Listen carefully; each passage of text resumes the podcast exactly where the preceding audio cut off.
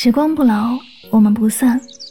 Hello，各位亲爱的小耳朵们，大家晚上好，欢迎收听与您相约治愈系电台，我是主播柠檬香香，很高兴和你相约在每一个孤独难眠的夜晚，让我的声音可以治愈你的孤独，伴你好梦，伴你好梦。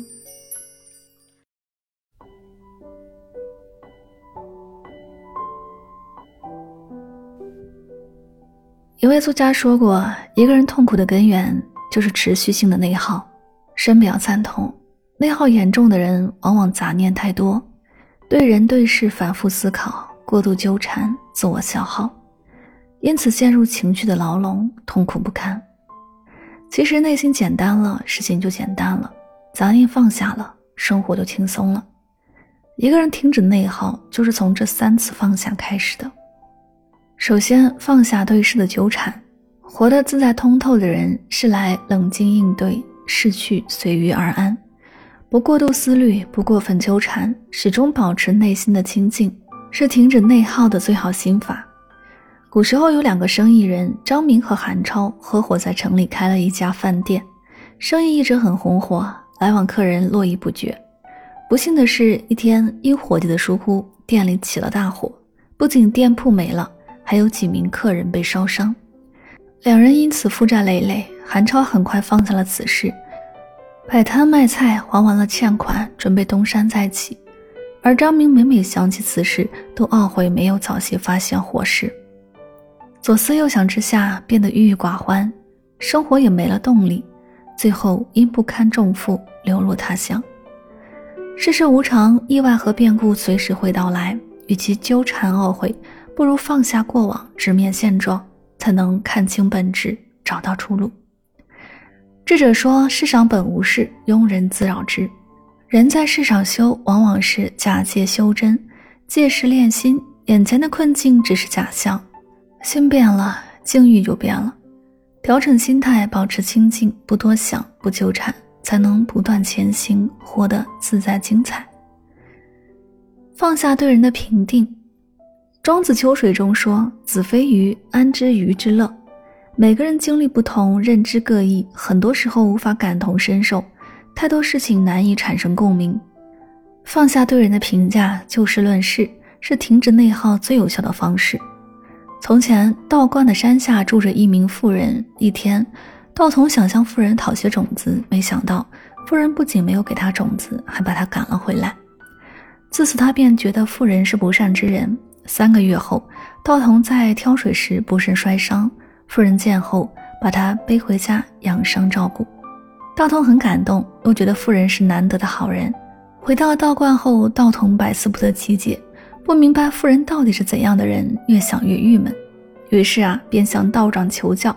道长听后笑笑说：“人有千面，何必评判？”仔细想来，颇具智慧。人心难猜，人性多变。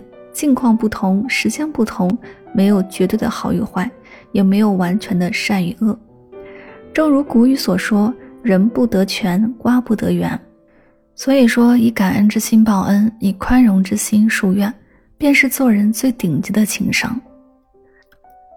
三放下自我的执着，《道德经》有言：“吾所以有大患者，为吾有身；及物无身，吾有何患？”人之所以纠结痛苦，是因为把自我看得太重要了。当一个人能够放下自我，走出小我，便能解脱束缚，活得圆满而通达。汉朝时有一名武将叫李平，跟随韩信打仗时十分骁勇，战功赫赫，为手下部将所敬重。后来被朝廷解除兵权，回了老家。只是一想起曾经的辉煌，满身本领无处用，就愤愤不平。终日饮酒沉沦，身体渐渐不如从前了。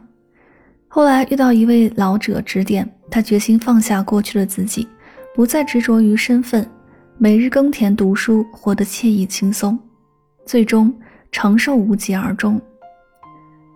为师书记中写道：“我执为根，生住烦恼。人烦恼的根源是太在乎自己的身份，总是无形中贴上许多标签儿。”莫名背上太多负担，困住了本真的自己，限制了前行的双脚。人生本就是一场经历，一时登山顶，一时入谷底，都代表不了真实的你。故而不拘于身份，不困于面子，才是停止内耗最高明的做法。金庸先生在《天龙八部》中写道：“行止无定，随遇而安，心安乐处便是身安乐处。”人生短短数十载，或是或非，或好或坏，或荣耀或平凡，都是生活的一个场景，生命的一个片段。能够内心安定，放下杂念，才是难得的修为，长久的福气。世事无常，放下对事的纠缠，才能继续前行。人性难测，放下对人的评判，才能不困不惑。境无好坏，放下自我的执着，才可随遇而安。